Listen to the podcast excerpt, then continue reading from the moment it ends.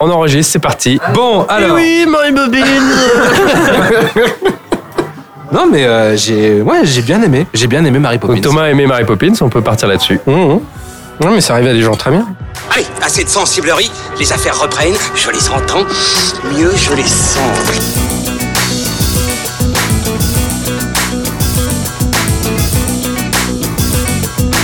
Qu'est-ce que c'est que ce foutoir, mon petit Bernard? C'est l'engin de guerre le plus puissant de tout l'univers. Salut à tous et bienvenue sur Séance Radio. C'est l'heure de fin de séance, votre podcast ciné qui vous donne la parole en sortie de salle. Vous le savez, émission spéciale Noël, les amis, puisque pour cet épisode 25 qui clôt l'année 2018, eh bien, nous avons décidé, eh bien, de vider notre hôte, n'est-ce pas, mes petits lutins que je salue. Ça, ça va, Pierre? Oui, je sais pas pourquoi on se marre. Est-ce qu'il y a un double sens à cette phrase Il y a toujours des doubles sens. Toujours des doubles sens, effectivement. hein. Ceux qui nous rejoignent euh, ne le savent pas peut-être, mais il y a toujours des doubles sens dans chacun, chacune des paroles, surtout celle d'Ilan. Ah, oui. Dylan. Ça va Moi, moi, il n'y a que des doubles, triples sens. Bah oui, c'est vrai, écoute, envahi par l'esprit de Noël, je ne suis que joie, amour et bière. On est bien là, à côté d'un petit euh, poêle électrique, au Hurling Pub évidemment. Et nous avons également Julien Munoz. Comment vas-tu? Ça va, ça va. La forme? On va dire ça, ouais. Ouais, très bien. Ok. Alors bon, ça va être un peu euh, notre calendrier de l'avant pour vous accompagner jusqu'à cette fin décembre, puisque nous avons eu la chance de voir les euh, principales grosses sorties ciné du mois, euh, excepté Aquaman. Donc autant vous dire que nous avons un programme très chargé. Au menu, Spider-Man New Generation et Mortal Engines, tous deux déjà sortis en salle. L'Empereur de Paris, euh, Mary Poppins et Bumblebee. C'est pas mal déjà, hein Gros programme. Ouais, ouais, mais émission spéciale pour la fin de l'année. hein. Bon bah écoutez, on attaque tout de suite sans plus tarder avec les avis des spectateurs sur Spider-Man. C'est parti, jingle. Bon, cette mission, c'est quoi? Euh, C'était génial, c'est vrai que graphiquement au départ c'est un peu surprenant, on avait l'impression de voir flou mais au final c'est euh, c'est vraiment très agréable de voir tous ces univers hyper différents euh, qui viennent ensemble avec autant de bah, d'humour que de diversité. Euh, C'est vrai que c'est un peu rafraîchissant. Euh, On redécouvre Spider-Man au final, euh, beaucoup d'humour, une bande son de ouf. Franchement c'était cool, ouais. Moi j'ai trouvé très bien. Les graphiques, je les ai trouvés vraiment intéressants. L'histoire aussi. Je vous avouerai que j'avais quelques inquiétudes au début par rapport au fait que c'est un dessin animé. Mais non, très bonne surprise, franchement je suis content. Je le recommande, je vais peut-être même retourner avec un autre ami en fait. Franchement, non, j'ai été vraiment surpris par, euh, par, ce, dessin animé. Donc, euh, beaucoup d'action, beaucoup de moments sombres, euh, des moments d'émotion aussi. On a l'impression en fait que c'est euh, une BD en fait en animation. Je m'attendais à ce que ce soit barré et je suis content, ça l'est. Il y a des moments sur la fin, je veux pas en parler, mais c'était, c'était, je m'attendais pas à ce que ce soit visuellement aussi impressionnant. J'essayais de faire euh, le, le gars costaud, mais oui, il y a, il y a une- forcément une petite larme à un moment. tous les moments sur la famille, il y a beaucoup d'émotions par rapport à ça. Donc, euh, s'il n'y avait pas de moments tristes, il n'y aurait pas de Spider-Man, il ne deviendrait pas un héros. Bon bah vous l'entendez, hein, aucun avis négatif pour Spider-Man euh, New Generation. Alors en ce qui me concerne, moi c'était un projet que j'attendais vraiment euh, beaucoup. Euh, je je l'ai un peu suivi le développement comme euh, comme nous tous autour de cette table. Les premières bandes annonces m'avaient énormément excité, mais j'avais quand même cette petite crainte sur le mélange des techniques d'animation. J'avais peur que ce soit un peu l'overdose. Et je dois dire que j'ai trouvé ça formidable. Hein Non. C'est que du kiff. Alors, bah tu vois. Alors vas-y Ilan, commence. Bon, bah écoute, euh, voilà, moi je vais dire, euh, j'ai tissé, enfin kiffé. euh, bah, comme toi, j'étais très très enthousiaste par rapport au projet, surtout au vu des, au vu des, des premières images. Le, le mélange, les mélanges des différentes techniques d'animation m'intriguaient plus, plus qu'autre chose. Et, euh, et voir, euh, voir la production des mecs comme Finler, des Chris Miller se réapproprier une figure aussi mythique que Spider-Man, voilà, ça, ça pouvait que qu'exciter le, le gamin qui est en moi et qui avait adoré euh, Lego Movie. Euh, donc en fait, c'est que du bonheur. C'est que du bonheur. C'est que du bonheur. C'est exaltant. C'est- génial, c'est drôle, c'est méta, mais sans en faire trop. C'est extrêmement respectueux de l'esprit de Spider-Man. L'histoire, l'histoire est sympa. Elle fait un peu penser justement aussi au jeu vidéo Spider-Man Dimensions qui était sorti il y a quelques années, qui n'était pas un bon jeu vidéo, mais dont la particularité était qu'on pouvait incarner différentes incarnations de Spider-Man dans des dans des dimensions différentes, dont euh, Spider-Man noir qui est ici euh, doublé par Nicolas Cage, son meilleur rôle. Ah Nicolas. Depuis longtemps, ouais. Nico. s'amuse comme un petit fou. Ah mais nous aussi on s'amuse comme euh, comme des petits fous. Enfin, faut pas résumer le, le projet. En fait, je crois que c'est c'est un film de, de, de- fait par des gens qui s'amusent. Ouais. Ouais. Pour, des, pour amuser des gens, en fait. Ce que n'était absolument pas Homecoming. Et ce que je pense que le prochain, euh, c'est quoi Fa- Far Far, far away from home. Fa- Far Away From Home Far From Home. et, et, Far euh, away from home. et que ça ne sera pas non plus, c'est que enfin Je, je t'ai je t'ai coupé, Hélène, désolé. Vas-y. Mais euh, Ça commence bien. Ouais, bah toujours. On est comme ça. Voilà. Ouais, ouais, non, mais bon. Ouais, ouais, c'est comme ça. Pas les bonnes habitudes. Et euh, non, c'est c'est c'est un projet assez étonnant parce que moi aussi j'étais vachement intrigué depuis des mois. On en avait déjà parlé du quand on a fait notre podcast sur euh, Avenger 3, euh, Batman Ninja.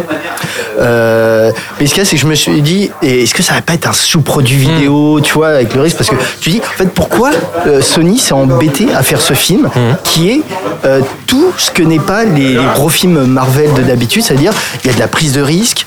Euh, ce qui d'ailleurs c'est pour ça que je trouve étonnant que tout le monde trouve le film génial, c'est parce que c'est un film qui casse les codes, rien qu'en termes de même d'animation. Donc euh, moi j'entends souvent des gens euh, dans mon dans mon entourage, tu vois, si j'essaie de leur montrer un film en stop motion, ils me disent non, moi j'aime pas trop ça en fait, j'aime pas, ça, ça fait bizarre ce style d'animation, j'aime pas trop, c'est trop différent.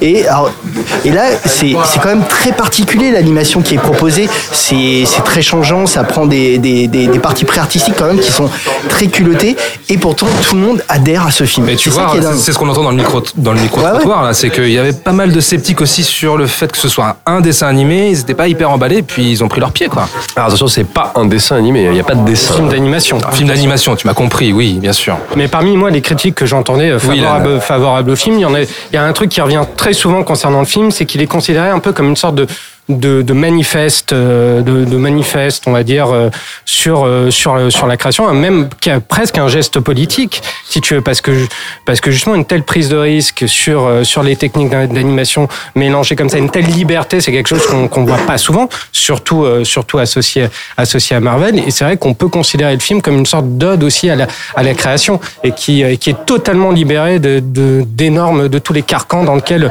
restent enfermés tous les autres, pas seulement les films Marvel, mais les, les films de super-héros en soi et même le film le film d'animation. Et ça prouve aussi euh, la bonne santé, on va dire, du euh, du studio euh, du département animation de, de Sony parce qu'ils ont Imageworks, hein, c'est ça hein, Sony Pierre Pictures Animation. Sony Pictures Animation. Parce qu'ils ont aussi souvent pris, euh, pris des risques. L'un des exemples qui me revient vraiment à l'esprit le plus souvent, c'est Monster House. Qui Ouais, ouais, ouais, c'est chouette. par Bah, Zek. enfin, qui est pas un film d'animation, hein, qui est un film en performance capture. Voilà. C'est vrai.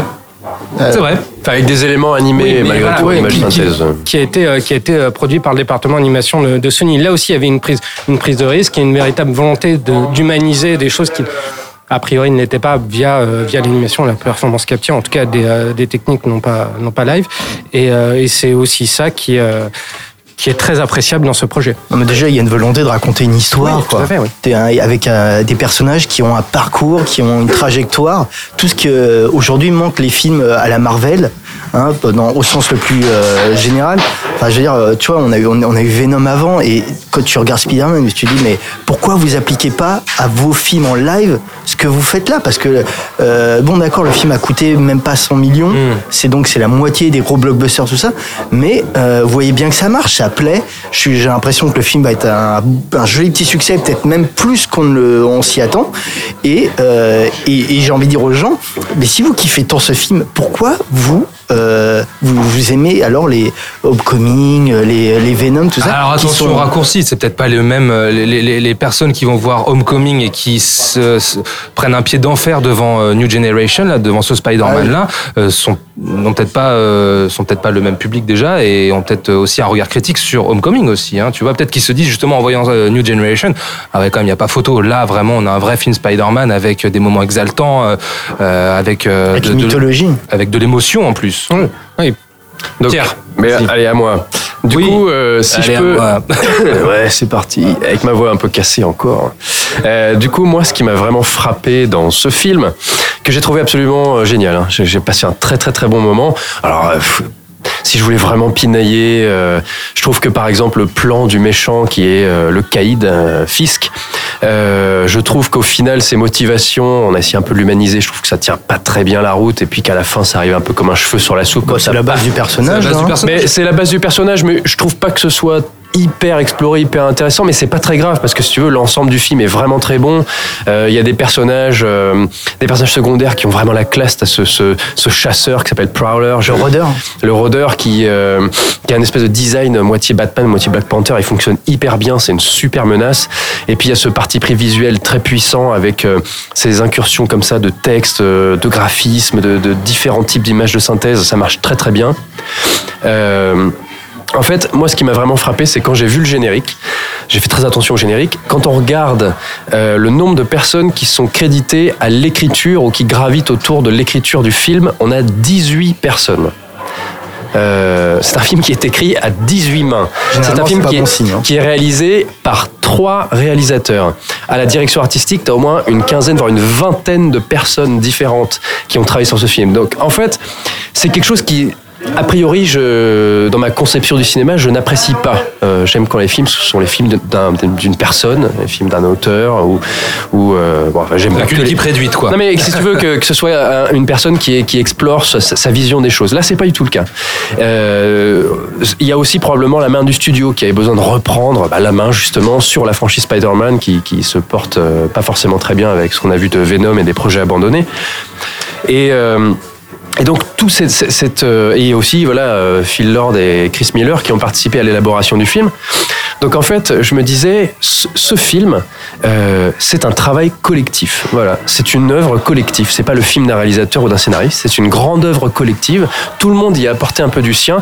Il y a pas mal d'artistes que j'aime beaucoup et j'ai été très ravi de voir qu'ils ont participé au film. Euh, ils me postaient sur leur compte Twitter des éléments qu'ils avaient réussi à intégrer dans la narration. Il y avait un, il disait un animateur, il disait bah ça c'est moi. Euh, un autre, il disait voilà ce détail dans le décor, ça c'est moi qui ai apporté ça. Donc en fait, c'est une grande œuvre collective et je pense que c'est ça qui fait que ce film a autant d'énergie, autant de choses à montrer, autant de choses même à prouver presque. C'est cet amour finalement du public, de tous ces gens qui sont probablement fans de Spider-Man, fans de super-héros, fans de comics et d'animation et qui en ont peut-être marre de voir cette espèce de nivellement par le bas qu'on se tape au cinéma depuis des années et qui du coup ont libéré tout leur amour. Alors je sais pas si Sony leur a mis des bâtons dans les roues, j'en sais rien, mais il n'empêche que le produit final est hyper énergique, ça déborde d'amour pour la franchise, et c'est là où moi qui pareil n'aime pas tellement cet humour méta, ces gros clins d'œil aux spectateurs, wink wink, t'as compris la référence, et ben là ça marche quand même, et parfois c'est même très drôle, ça fonctionne très bien parce qu'en fait derrière c'est ça, on sent un véritable amour de Spider-Man, et, euh, et c'est pareil, moi j'avais abandonné la lecture des comics Spider-Man quand j'étais plus jeune parce que je commençais à avoir marre de toutes ces histoires de. J'ai abandonné au moment où ils étaient tous des clones les uns des autres. C'est pas Spider-Man, c'est Scarlet Spider. Et puis après, il y a les dimensions. Puis il y Morales qui est le héros de ce, ce film-là.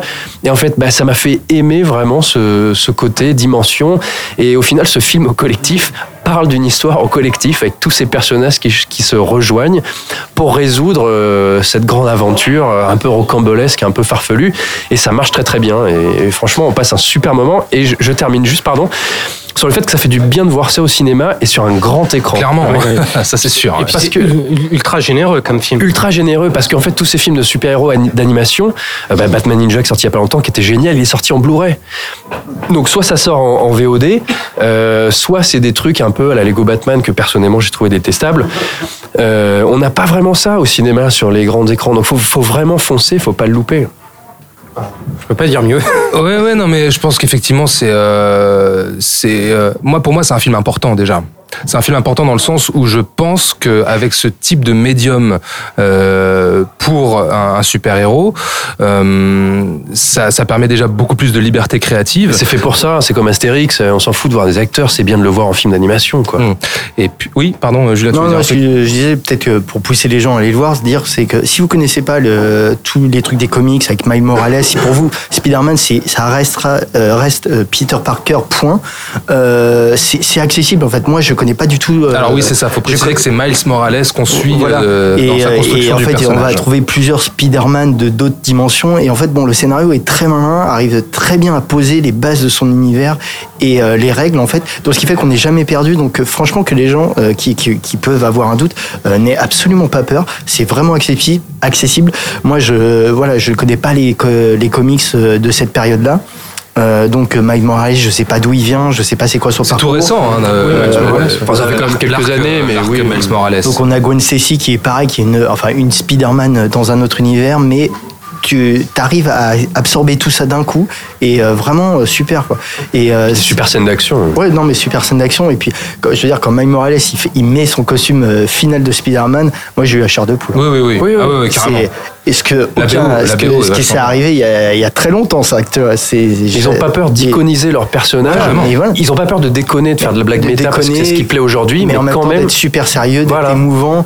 Il y a des vrais moments d'émotion, qui marchent très, très bien. Toute la relation avec l'oncle de Miles Morales, moi j'ai trouvé ça Attention, super non, touchant. ne- ne spoilons pas, ouais. Sans, sans rien dire, mais il y a vraiment des, des liens familiaux, non, même notamment avec son père, Hmm. que moi je trouve euh, très touchant. Et euh, vraiment, je. Enfin, Et puis c'est beau. Si ça marche sur toute la Visu- ligne. visuellement, ça claque. Et, euh, et même, même, même au moment où tu dis, euh, bon, tu peux tiquer un peu sur un détail d'animation, tout ça, mais tu dis, finalement, tu l'absorbes, tu, tu l'absorbes très très vite, tu te dis, ah ouais, quand même.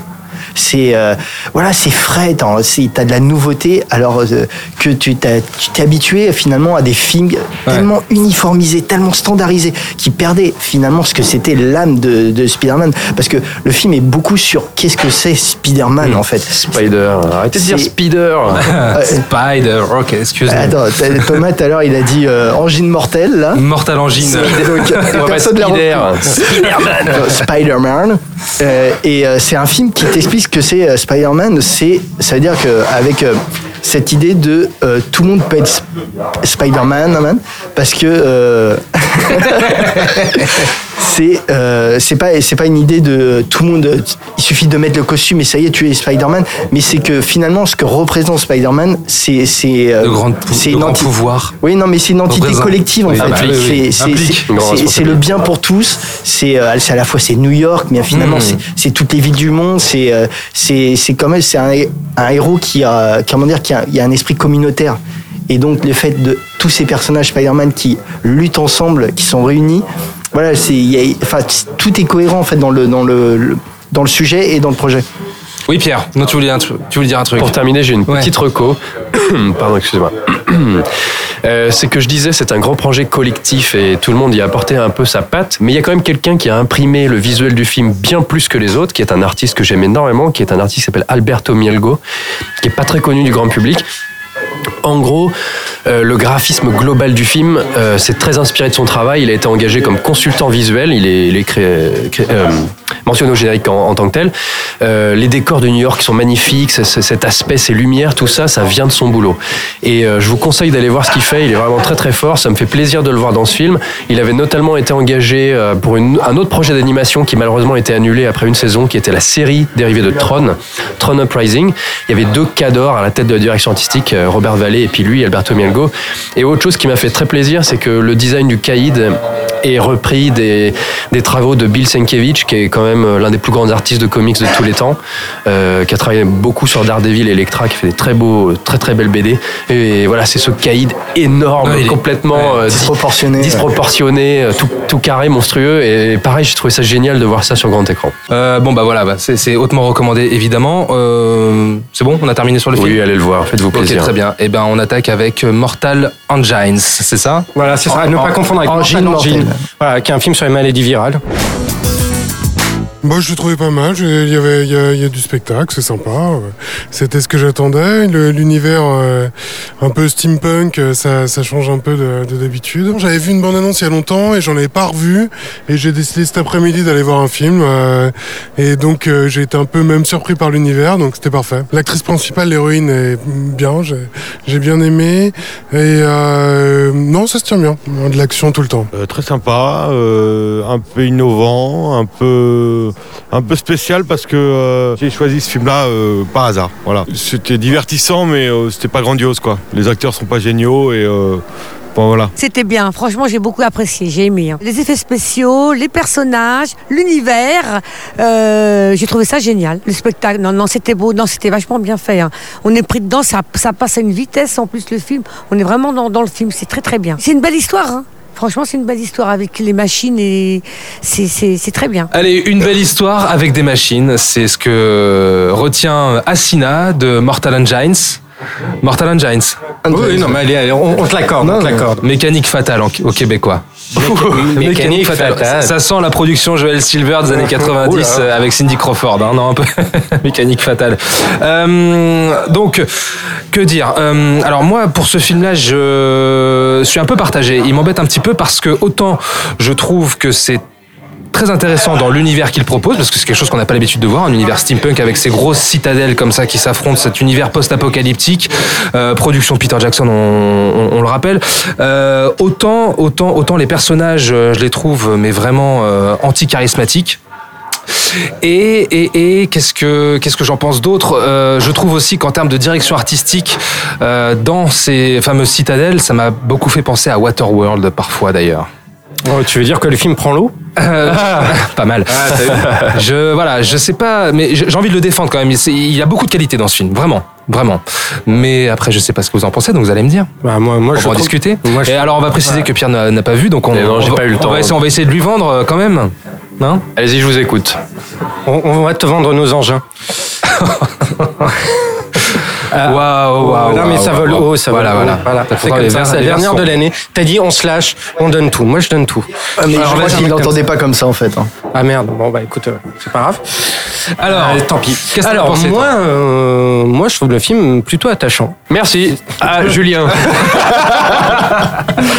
Non, je, je trouve le film, le film, a, le film a des défauts sur lesquels je reviendrai après, mais ce que ce que j'ai aimé, j'ai aimé effectivement l'univers qu'il explore est, est intéressant. Je trouve que visuellement, il se montre à la hauteur de de, de cet univers pour un budget qui, comparé à d'autres à d'autres blockbusters, pas euh, pas énorme énorme. On est Une sur- centaine, sur du 100 millions. Une centaine de millions. ouais. Voilà, soit, soit, soit mon L'argent de poche, quoi. Voilà, mon argent de poche mensuel à peu près. Euh, donc je trouve que pour un tel un tel budget, on voit on voit l'argent l'argent à l'écran et ça fait et ça fait plaisir à voir. L'univers est plutôt bien exploité. Euh, je trouve que c'est vraiment un film à voir au, à voir au cinéma, à voir sur sur grand écran euh, parce qu'il a une certaine démesure qu'il assume. Il a de l'ampleur, ouais, parfaitement. ouais. Donc euh, il y, a, il y a une ambition visuellement. Je veux dire, c'est un film qui a de l'ambition Mhm. et qui, euh, qui se montre à la hauteur de, de, de cette ambition. Donc là-dessus, il n'y a pas de souci. La première partie, moi, j'ai été tout de suite entraîné. J'ai trouvé la première partie euh, tout de suite euh, assez assez rock'n'roll. On est tout de suite plongé dans. Ah, c'est vrai que dans- l'ouverture, dans- elle elle elle- l'ouverture, dans, l'univers, etc. Enfin, on a l'impression de voir un vrai film d'aventure steampunk. C'est une sorte de croisement. Alors toute proportion gardée, attention messieurs, toute proportion gardée, ne, ne me tuez pas. Euh, une sorte de croisement entre on va dire Indiana Jones et, et Mad Max Oula. pour pour les plus jeunes et toute proportion Alors, gardée. j'y ai pensé. Ah. J'y ai pensé à Mad Max, pas Indiana Jones, mais Mad oui, Max. mais pour le côté aventure. Oui, et puis Junkie, Junkie XL qui signe euh, la BO. Voilà. Malheureusement, peut-être non. Euh, ouais, Euh, euh, non, ça, va. Donc la, la- la première partie est assez sympa. Le problème, c'est que dans sa deuxième partie, le, le film est sans, sans mauvais jeu de mots sur sur sur des rails euh, sur les rails vraiment du film du film du film young adulte quoi. Il propose rien de, de bien nouveau. On est sur le même sur la même mécanique du euh, narratif du euh, des jeunes héros qui vont des jeunes héros qui vont se se, rebeller Hmm. contre euh, contre un ordre euh, contre une dictature en place etc Peut-être bref David contre Pour contre ceux qui nous écoutent, euh, Young Adult, c'est euh, les grands films d'aventure action Young Adult, c'est quoi? C'est Hunger Games, Hunger euh, Games, Divergente, tout ça. Labyrinthe. Toute cette mode-là, ouais. Tous les films un peu de dystopie ou euh, qui mettent en scène des adolescents en fait, euh, d'un monde dans un, qui se rebelle contre un monde adulte. Oui, oui. Alors après, après Young Adult, je ne sais pas parce que les bouquins original, originaux, pardon, originaux, je fais, je fais une minose. Euh... en- en- Ça va en- se payer ça. Ouais, je, je, je te fais bien. en France, sont sortis chez Folio Junior. Donc, Shorty. Shorty, ouais. Sont sortis chez Folio Junior, donc je sais pas si on peut considérer ça comme du young adulte. Bon, bref. En tout cas, toujours est-il que dans sa deuxième partie, le film est beaucoup plus balisé. Il y a même, euh, voilà, et euh, comment dire, fait beaucoup, beaucoup de pieds, euh, on va dire, au, au marché, au marché chinois avec. euh, C'est même une, espèce d'allégorie euh, en ce moment. Parce que c'est. Très euh, C'est pas gênant, attends. Ah bah, ça va- c'est- enfin, ce qu'il y a, c'est qu'il y a une espèce de d'allégorie du, de- en fait, de Hollywood qui veut percer le marché chinois. Donc, parce que à la, fin, le, le, le grand climax du film, c'est quand même les méchants qui veulent détruire la grande muraille de Chine, en quelque sorte. Hein. Euh, J'essaie de, de pas trop spoiler. Euh, donc, c'est euh, parce qu'on le sait, le marché chinois est euh, un marché en, euh, en tout cas en matière de cinéma, est un marché en pleine expansion depuis des plusieurs années. Que le cinéma hollywoodien ne, a- ne cesse de faire de l'œil à ce marché qui est toujours, enfin qui est moins restreint de chaque année. Il y a déjà Euh, pas vis- mal de coproductions. On va parler de Bumblebee, c'est une coproduction chinoise. hein. oui, mais donc tous les, tous les films américains ne peuvent pas sortir en Chine, mais même si ça s'ouvre de un peu plus chaque année, euh, et donc on fait des productions euh, sino-américaines comme La Grande Muraille, euh, ce genre de trucs qui finalement ne j'ai l'impression ne plaisent pas à grand monde, que ce soit du côté chinois ou du côté euh, occidental. Mais euh, par contre, on fait des euh, Pacific Rim 2 ou ce genre de choses où on met des, personnages asiatiques en valeur, qui sont très intelligents, qui sont un peu supérieurs aux personnages occidentaux, qui ont le droit à eux d'avoir des armes à feu. Et donc, dans Mortal Engine, il y a une chinoise qui a des armes à feu et qui est la seule, pratiquement. Et qui a des lunettes noires. Et qui a C'est un des peu- c'est un peu la Morpheus asiatique. et- Il faut et- peut-être juste pardon, est- préciser que quand on, on fait un film avec une production chinoise, on a un cahier des charges Il y des obligatoire oui, à respecter. c'est- C'est donc les Occidentaux ne peuvent pas avoir d'armes à feu. Ils ne peuvent pas être plus intelligents que les acteurs chinois, n'ont pas le droit d'avoir des armes à feu, sauf s'ils sont dépositaires de l'autorité, parce que les gens du peuple n'ont pas le droit de s'armer, parce que bon, on est Oui, encore dans une dictature. voilà, hein. il y a juste les armées qui ont des armes à feu. Voilà, et euh, c'est pour ça que dans Transformers, Mark Wahlberg avait un flingue en forme d'épée, parce que ouais. sinon Ah ouais. c'était insupportable. Mais alors, deux, deux- deux choses. Oui, Faudrait Ilan. déjà savoir si, effectivement, est-ce que c'est une coproduction euh, chinoise? Je crois sais pas, j'ai pas vu, je suis pas sûr. Et venant de Peter Jackson, ça me Et paraît je- quand même ouais, je euh, pense bizarre. qu'on est plus dans euh, la production néo- néo-zélandaise. Et deuxièmement, c'est est-ce que dans le bouquin original, moi j'ai pas lu le bouquin original, est-ce que dans le bouquin original, C'est pas déjà la présent, chose? ouais. Voilà, Hmm. c'est c'est ça à savoir. Moi, Non, ce mais que je ce que je- non, mais ce qui est très drôle, c'est que dans le Oui, film, les Chinois euh, euh, ont la terre, euh, un peu la terre promise, Oui. avec euh, toute euh, Hmm. la terre d'abondance. Et donc la vieille Europe, qui est représentée par Londres euh, au début du film, euh, essaye de enfin de comment dire de, de, de piquer De les richesses les de la Chine. oui, Donc il y a, il y a une allégorie quand même qui, se, Oui, qui moi qui m'a sauté aux yeux. sur- qui- surtout dans Alors, le, dans le contexte anticolonialiste, cinématographique euh, actuel. Oui, mais euh, voilà, moi ce qui ce qui m'a ce qui m'a gêné dans le film pour revenir euh, pour revenir un peu on va dire aux fondamentaux, c'est euh, on a dit une des mesures vi- visuelles qui est euh, qui est encourageante et qui euh, qui est enthousiasmante, mais une, une espèce de paresse au niveau de l'écriture qui se ressent surtout ça. dans sa deuxième partie. Les dialogues au secours, hein, quand et, même, hein. puis le, le retournement, le twist, le twist de fin qu'on révélera pas, qu'on a senti venir euh, une heure avant. Et Il donc, paraît, qu'il y a un, un beau personnage de monstre. Oui, qui est incarné par Stephen Lang. En performance capture, Ouais. Shrink, c'est ça, hein, Ouais, je crois. Sh- Sh- Shrink, Shrink, Shrike. Shrike. Et c'est Stephen vu, qui, ouais. le- qui l'incarne. Ouais. Et il est, il, est, il est bien, il est Il est- convaincant. Il est cool, ouais, il même le design, est, le design est sympa. Mais euh, on, on le voit pas assez, on sent qu'il a pas été, euh, il est pas assez. Enfin, il est pas écrit en fait. Bah, Enfin, ouais, comme- euh, il est pas non, écrit, mais enfin, euh, moi je suis désolé, mais euh, juste pour donner mon ressenti, Ouais. euh, moi c'est un film, euh, euh, à part l'ouverture du film, euh, qui est un peu la, la première bande-annonce euh, qui avait été diffusée, euh, après les, cette, cette intro quoi de 10 minutes, euh, moi je me suis complètement désintéressé du film. hein. Je vous avoue, euh, les personnages sont. Enfin, il y, a, a avait comment dire, on présentait toujours l'héroïne euh, avec son, son foulard. Et je me suis dit, elle a l'air cool, ça va être une, une héroïne badass, tout ça. Et au début du film, donc, euh, on va dire 10 minutes après l'intro, elle enlève son, son, son foulard. Et je me suis dit, oh mon dieu, elle a pas de charisme. Moi, j'ai j'ai une, question. Euh, j'ai levé la main. Je peux dire une connerie? Non, non, non j'ai j'ai une question parce que ça m'intriguait pas mal dans les bandes annonces. Euh, le truc, c'est qu'on vit dans un, c'est dans un univers post-apocalyptique dans lequel les villes euh, ont été, les villes entières, les agglomérations euh, urbaines ont été euh, mécanisées et sont sur roues, sont des espèces d'immenses vaisseaux qui parcourent le monde. Et je me demandais ce que ça, euh, comment c'était traduit à l'écran? Est-ce que ça avait de la gueule? C'est Londres, par exemple, sur roues, le comme ça, problème, qui le avance. problème, euh, c'est que c'est n'exploité que dans l'intro en fait. Parce que ça, c'est un peu, de c'est ça. un peu du jamais vu sur grand écran. Ça, Non, hein. ça c'est du jamais vu. Et je veux dire, il y a une, enfin, il y a une direction artistique qui assez inégale, mais qui globalement quand même apporte des bonnes idées. Mais le problème que cette idée, donc on a des villes mouvantes dans un monde totalement euh, aride, euh, tout ça, ce n'est exploité que dans les 20, les, les, les 10 premières minutes. Après, on n'en fait plus référence et on est plus dans les airs, euh, dans le monde souterrain, euh, dans ce genre de choses, dans des trucs finalement plus, je vais pas dire plan-plan, mais dans des trucs plus conventionnels de, euh, du récit apocalyptique ou enfin post-apocalyptique, euh, ce genre de choses. Et, ça, vraiment, je trouve que c'est le truc qui m'a frustré énormément, c'est de me dire, mais moi j'avais envie de voir ces, ces villes bouger, ces villes s'affronter. Euh, un peu, enfin oui, comme, comme à Paris sur les champs en ce moment, les villes qui s'affrontent. C'est ça que tu avais envie de voir, hein Ça, le gilet jaune. Je me suis dit c'est dommage, il n'y a, y a pas de costume où les mecs sont habillés tout en jaune et ils se rebellent contre l'établissement. Mais non, mais voilà, c'est moi pour moi c'est ça reste une frustration parce que en fait je trouve que le film rentre tellement dans les standards de la, la fiction pour young adulte mais vraiment du début jusqu'à la fin. C'est que ce soit des personnages ou des situations. Bah non, franchement, moi je vois pas euh, qui- là où le film se distingue, juste par rapport par une, une direction artistique qui apporte quelques idées, mais pas, mais même dans sa mise en scène, qui reste une pauvreté. Euh, Bah non, le, non, le pas- film, le film est réalisé, on l'a pas dit, mais le film est réalisé voilà, par oui, un- Chri- Christian Rivers. Christian Rivers de, qui est de chez Weta.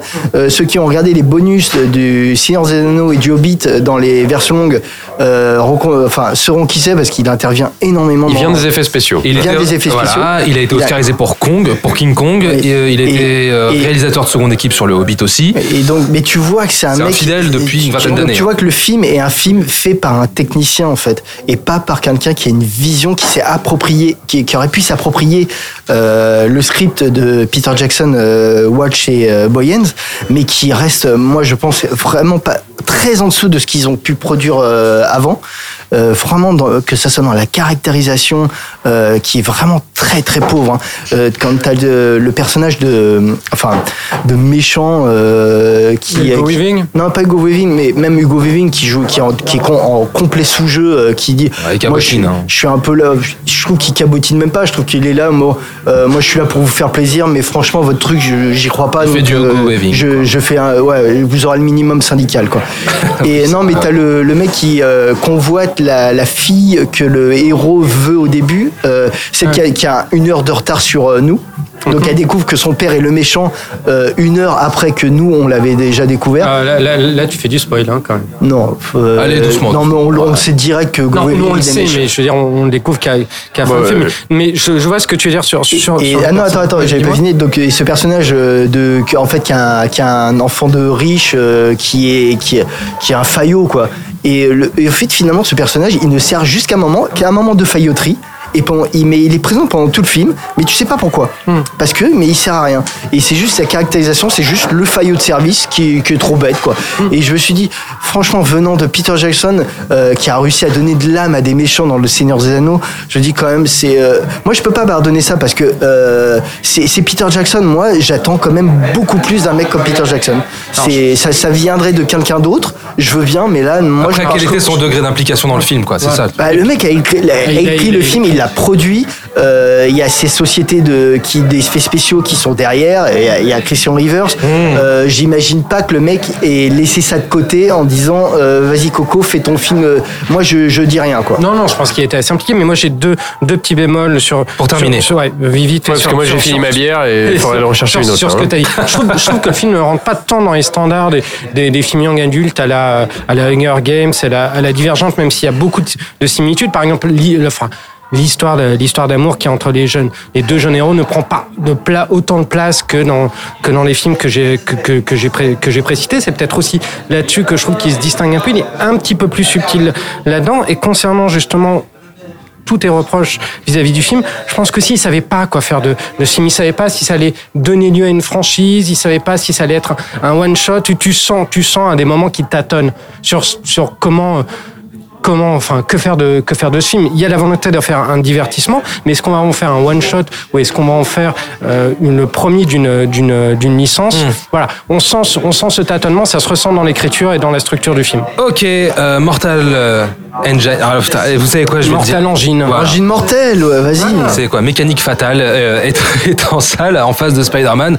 Bon, deux, deux films quand même intéressants. c'est deux c'est deux Il y en divertissements. a un plus que l'autre, mais euh, Bien sûr, voilà. mais, mais Bon. c'est de divertissement. euh, Et ben on va quitter l'univers post-apocalyptique pour Londres, les copains, puisqu'il y a Mary Poppins qui nous attend, qui sort le 19 décembre. C'est parti. Alors j'ai trouvé que c'était un petit peu long quand même, deux heures. Mais euh, bon, après on passe un bon moment, juste les chansons sont un peu longues.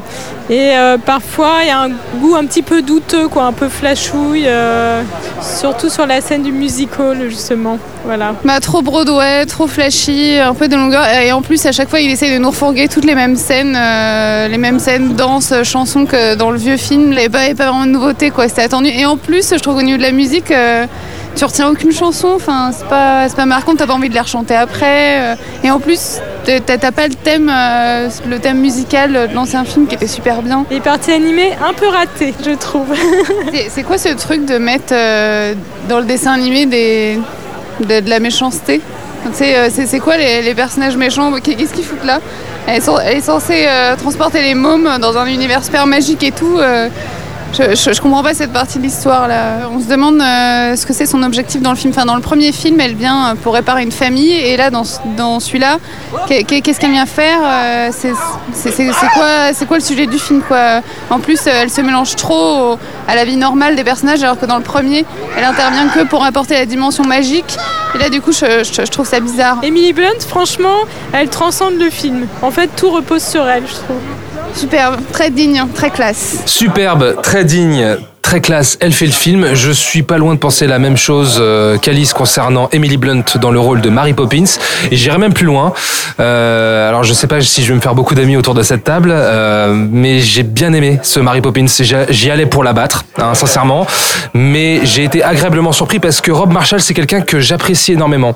Euh, c'est un mec qui vient de Broadway. C'était un metteur en scène et il a pris le parti justement de, de faire de cette suite un film, un, co- comme une pièce de Broadway en fait, avec des tableaux qui se, qui se succèdent euh, et qui des, très beaux tableaux d'ailleurs, je trouve. Euh, Emily Blunt, bon, euh, génial, mais après, je sais pas si Ilan, avec qui j'ai vu le film, euh, parce que Pierre et, et Julien ne l'ont pas vu, donc on, on va, on va écouter vos questions, mais je sais que Ilan et moi avons vu, vu le film ensemble. Ilan, Ilan est resté assez euh, mystérieux Bah, sur son ressenti. C'était deux salles, deux ambiances, et pourtant on était dans la même salle. Euh, tu veux vraiment mon ressenti? Ok. Alors, je vais te donner une analyse du film, une grille de lecture qui. Attention, il retrousse ses manches. là. Qui ne, qui ne concerne que moi, mais qui sera amené à faire autorité dans certains cercles. Euh, pour moi, le retour de Mary Poppers, c'est. T'es lourd. Il la garde depuis quelques semaines. hein. C'est euh, c'est un film sur une euh, nounou qui est à bout et qui se réfugie dans la drogue et donne du LSD aux gamins qu'elle garde. mais- alors, attends, attends, attends, ouais. non, parce que premier premier tableau quand même. euh, la première fois que Attends, que- t'as pas aimé donc c'est ça que. non, non, non, tu vas voir. Tu, Là, vas- tu veux me clasher, là. Ouais, je vais Ok. te clasher, là, c'est le gros clash. Non, c'est, c'est, c'est ma petite analyse. Dis-toi, la première fois que les gamins vont dans un monde, dans un monde magique, donc ce qui est euh, récurrent dans les, dans les Mary Poppins, Mhm. ils plongent dans un, dans un grand bain. Donc déjà, la première fois, je me suis dit, mais est-ce qu'elle est pas en train de les noyer, les gamins? Parce que ça va pas devenir un truc super glauque, etc. Non. Et les gamins voient des figures de personnes qu'ils ont vues dans le, dans le monde réel. Et entre chaque tableau, tu vois que les gamins sont surexcités, sont en sueur, enfin, tout ça, tout indique euh, les, les signes des mecs qui sont en manque. Donc ils ont pris trop de drogue. C'est un film qui pour moi est un peu sous, sous, sous LSD. Ilan, sois sérieux s'il te plaît, parce que là, là, tu vois, mon verre, il me reste euh, une gorgée, je pense qu'elle va le finir dans ta tronche. Ah ouais, carrément. bon, alors moi, j'ai pas été, euh, j'ai pas été aussi enthousiaste que toi. Euh, je trouve le film plaisant et ce qui me fait mal à dire d'un film de Rom Marshall parce qu'il a quand même fait Nine et depuis Nine c'est un mec C'était dur, Nine, hein. ouais, que- Ouais, mais il a fait Chicago, les gars, je suis désolé. Oui, mais- oui, oui, Non, bon, c'est pas nul. Oui, mais bon, un, un Chicago ne peut malheureusement pas remplacer un Nine. Si tu veux, euh, quand il a vu fait un Pirates des Caraïbes, plus, euh, hein. Ça, c'était nul. des Caraïbes, etc. Donc effectivement, c'est un film dans la traduction euh, de Broadway avec Du des musical, tableaux, ouais. voilà, avec des tableaux qui ressemblent beaucoup à ceux du, du, du film original. Euh, Le- le- Bah ouais. je- ah, il y en a qui ressemblent beaucoup, qui sont dans. les Il y, a- y les mêmes motifs. Bah, si tu veux, il y a le mélange live, animation. Ah oui, ça, d'accord, bien sûr. Les il y a- a- passages obligés, on va dire. Il y a les passages obligés, il y a le, il y a le petit numéro des, euh, euh, enfin des, euh, des- pas des cheminots, pardon. Non, des allumeurs de réverbères. Voilà, des Des allumeurs de réverbères, de réverbères. Bon, tous les, tous les petits trucs comme ça, tous ces motifs qu'on retrouve, euh, qu'on retrouve d'un film à l'autre. Sauf que moi, contrairement à d'autres films euh, estampillés Broadway que, que, que j'ai pu voir, il y a aucun numéro musical qui est resté en tête, si tu veux. Sérieusement? Bah non, aucun, aucun. Il y a aucune. J'ai pas moi le super fragili, euh, machin. Super califragilistique Alors, alors, du- du- Alors, voilà, du- alors du ça, c'est la musique. Non mais d'accord, mais même en termes de numéros musicaux, à part euh, le, le numéro des allumeurs de, de réverbères, il y en a aucun qui m'est resté en tête. Ah non, aucun. Je- Et Emily Blunt, qui dans le monde animé, se, à un moment donné, devient une espèce de meneuse de revue, elle est- euh, le numéro est quand même vachement cool et Ouais, super ouais, beau. ça- ça m'a ça m'a quand même fait penser penser à Nine. C'est une espèce d'autocitation euh, d'autocitation à Nine. Non, mais Emily Blunt est, est très bien. Emily Blunt est géniale en, en, en Mary Poppins. Elle incarne parfaitement le personnage. Elle a la classe, elle a tout ce qu'il faut, le bagou, tout ce que tu veux. Sauf que sans que sans trouver le film mauvais. C'est un film qui ne m'a qui ne m'a pas fait grand effet parce que je trouve que justement il y a rien qui reste qui reste en tête. Tu passes pas un, un, un moment désagréable. euh, effectivement, ça fait ça fait le job. Il y a, il y a des numéros bien bien chorégraphiés, tout ce que tu veux. Mais euh, je veux dire, si je veux des numéros bien chorégraphiés, je me mets le DVD de Lord of Dance, quoi. Non, mais je suis. Alors, Est-ce qu'il y a des chansons, euh, par exemple Thomas, toi qui as euh, vachement aimé, est-ce qu'il y a des chansons, des chansons que tu serais capable de fredonner maintenant que tu retiens aussi bien que l'original? Non, clairement, non, mais clairement non, mais c'est pas pour autant que j'ai passé un mauvais moment dans le film, devant le Je- film. je te dis parce pas que, passé parce que les, moment, parce- mais je- Non, pas, mais- euh, attends, j'ai pas été enchanté, quoi, comme je pouvais devant The Greatest Showman, par exemple. Ou comme dans l'original. D'accord. Original. Alors, en ter- non, mais qu'on soit bien d'accord. En termes d'émotion et de musique, euh, c'est aux abonnés absents. On est d'accord. On est d'accord. Bah, c'est quand même un peu une des bases de Mary Poppins. quoi. Mary Poppins, c'est une des bases. Moi, c'est un de mes films de chevet, Mary Poppins, vraiment. Maintenant, c'est pas pour autant vraiment que j'ai passé un mauvais moment sur le, de- devant le film parce que euh, j'ai j'ai- j'ai aimé le parti pris euh, musical de Rob Marshall et ça me et c'est ce que c'est ce que j'étais venu chercher dans, en un sens, tu vois. Ouais, mais limite, si tu veux, des, des fois, moi, j'ai eu, l'impression de voir, de voir les, euh, le, le, le- le- enfin, comment dire, le, les, les chars que tu, qui passent à Euro Disney toutes les, toutes les heures dans Main Street ou des choses comme ça. Tu vois, j'ai l'impression de voir un peu ces numéros. Je, Non, je grossisserai avec beaucoup plus de, de moyens, tout ce, tout ce que tu veux. Mais pour moi, c'était. euh, voilà, c'était. euh, Je, je, je sais pas comment te dire. C'était un peu un cosplay de Mary Poppins, quoi. Oh, bon. Est-ce que le film joue sur la nostalgie? Parce qu'on sait que Disney a beaucoup joué sur euh, ce sentiment, euh, dans- que ce soit pour les Star Wars, que ce soit pour... euh, Et déjà sur Mary Poppins, ça, parce qu'ils avaient déjà fait un film sur la l'écriture de Mary de Poppins. Ouais. Qui apparemment est complètement faux historiquement. non, j'ai pas, j'ai pas trouvé, j'ai, pas trouvé, euh, non, pas, pas nu- numéro, euh, pas de nostalgie. Par contre, t'as quand même. une Oh, petite- quand même, si, bah si, si. Non, mais il joue pas là-dessus, si tu veux. C'est pas, c'est, c'est pas son fond de Est-ce commerce. qu'en- est-ce qu'en fait on te resserre la même sauce mais euh, javelisée quoi Ah parce que moi je, Non, je suis pas d'accord. Bah, attends, moi, moi je suis pas d'accord en termes de production et en termes de, de spectacle. euh, J'avais cette question. pas de ta gueule.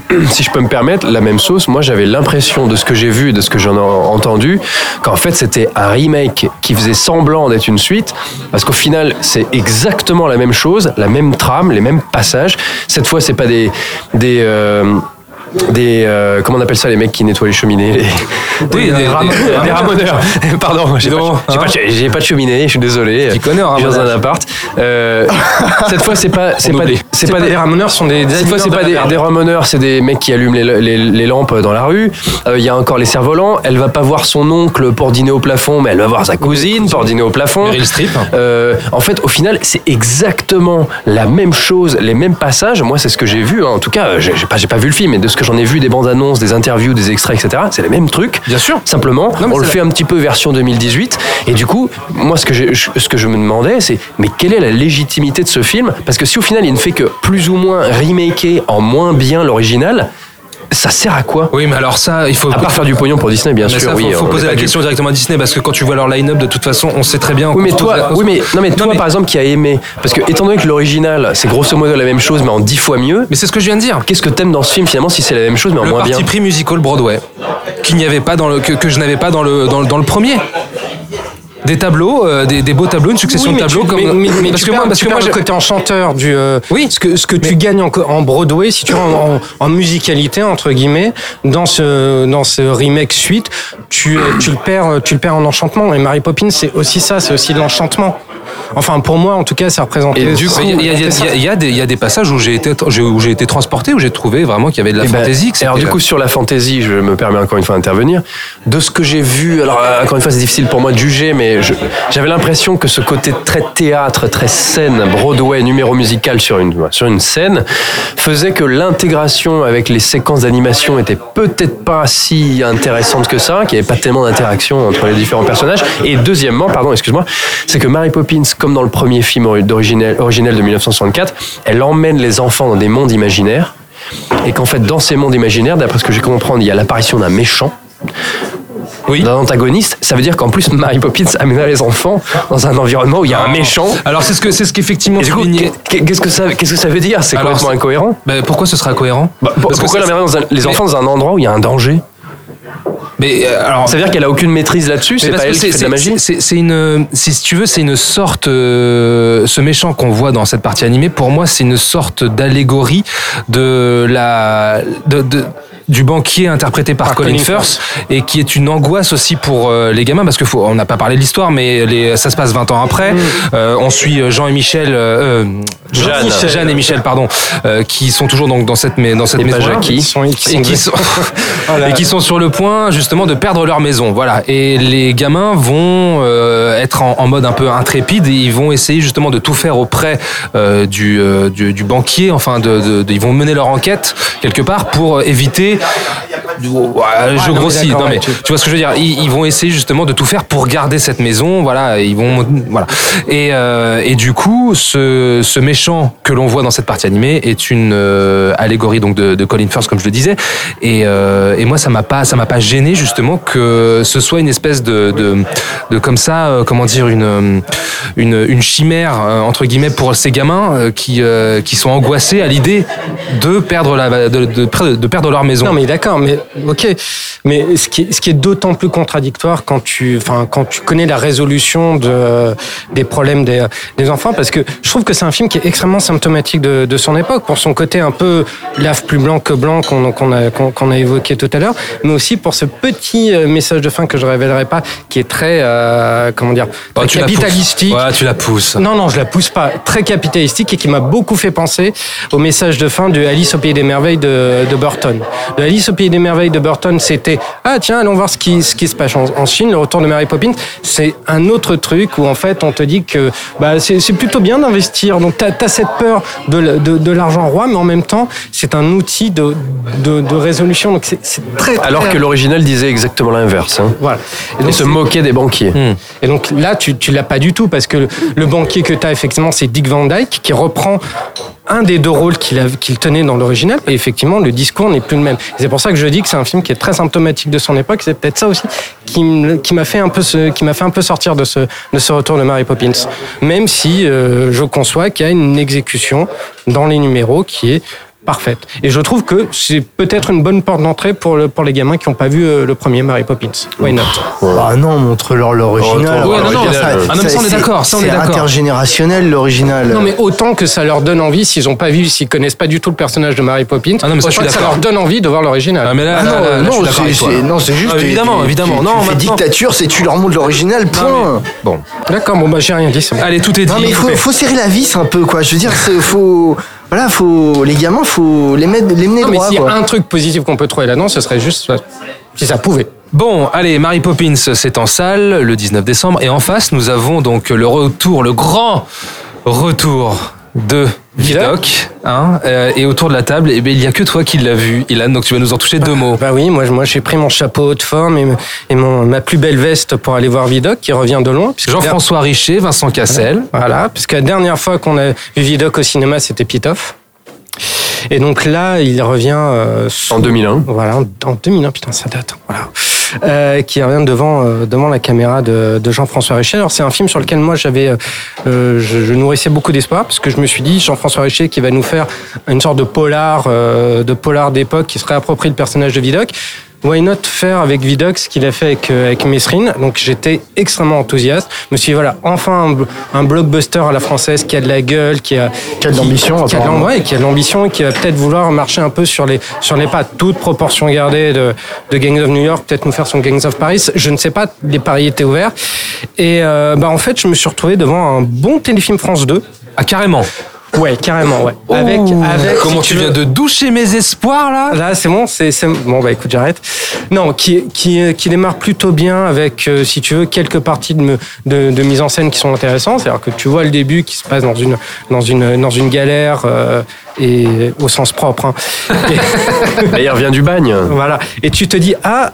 Ah, là, il y a quelque chose. C'est, on va avoir un film qui est un peu, qui est un peu de chair, qui, euh, qui va être incarné. Ça va être, ça va être bien. On va avoir un bon, un bon divertissement, un bon polar bien rugueux, etc. Et puis, au fur et à mesure, ça devient de plus en plus plat, de plus en plus euh, aseptisé. Richer essaye quelques petites tentatives de mise en scène, mais tellement maladroites et tellement timides qu'au final, euh, ça le dessert totalement. Et c'est pas, c'est pas désagréable, mais c'est franchement pas, c'est franchement pas mémorable. Au vu des ambitions, des, euh, des espoirs qu'on pouvait nourrir sur, Ah bah, sur un projet, c'est, c'est assez plan-plan, quoi. C'est dommage. Donc moins bien que le Pitoff alors? Mais non, Non, pas faire moins bien non, dis pas ça, s'il te plaît. C'est- quand même mieux que le plus de gueule que le. Là, j'ai revu des images de, du Pitoff il y a pas longtemps, c'est c'est dur. Moi j'ai une question. Euh, une pour l'instant. Attention, on va voir euh, comment tu peux y répondre. Le truc c'est que pour voir, ça se passe à Paris, pour voir Paris magnifié, beau, euh, hein, le Paris de l'époque, etc. euh, dans le cinéma français, ça n'existe quasiment pas, ça n'arrive jamais. Généralement, il faut voir des films américains pour qu'on ait enfin Et la France. Il y a eu le Ducontel quand même l'année dernière. Oui, au revoir là-haut. Oui, mais au revoir là-haut, mais c'est pas la même époque. Attention, au revoir là-haut, on est en pleine Non, guerre, alors que oui, là, non, d'accord. c'est un Non, autre siècle. Pour voir un Paris, Alors, pour- pour, oui. pour voir un Paris ancien, j'entends. Oui, oui, bien sûr, mais là, on change encore de siècle. Hein. Oui, non, mais bien sûr. différent. Donc, pour avoir ce pari, généralement, il faut, faut aller voir un film américain pour qu'on ait le droit à ça. Euh, ou il faut aller voir un film américain pour qu'on ait le droit à des scènes d'action dans Paris comme Mission Impossible, qui est vraiment de la gueule et qui mettent en scène notre ville.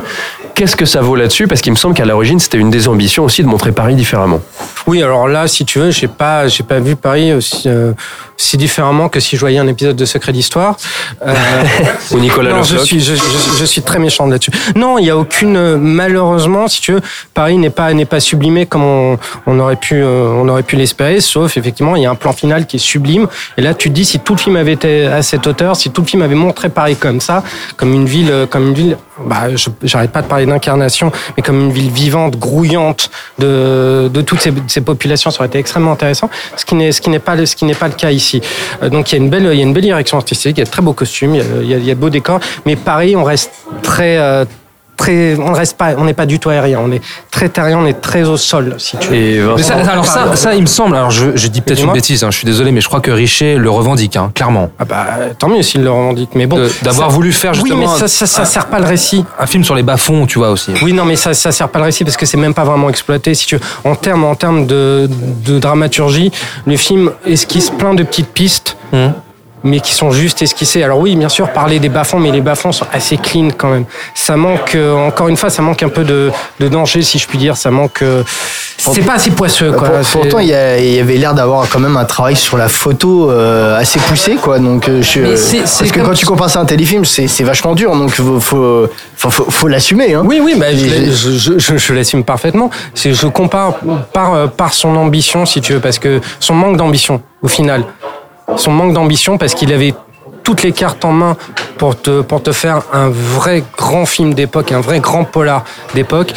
Et au final, ça reste très aura des pâquerettes, malheureusement. Et Vincent Cassel, il est comment? Vincent Cassel, il est, euh, il fait son Vincent Cassel, il est pas, il est pas mauvais, il est plutôt, il est plutôt bon. Il fait la gueule et il parle comme ça Ouais, quoi. Comme ça. d'habitude. Bah, t'as l'impression qu'il va foutre quelques quelques coups de boule.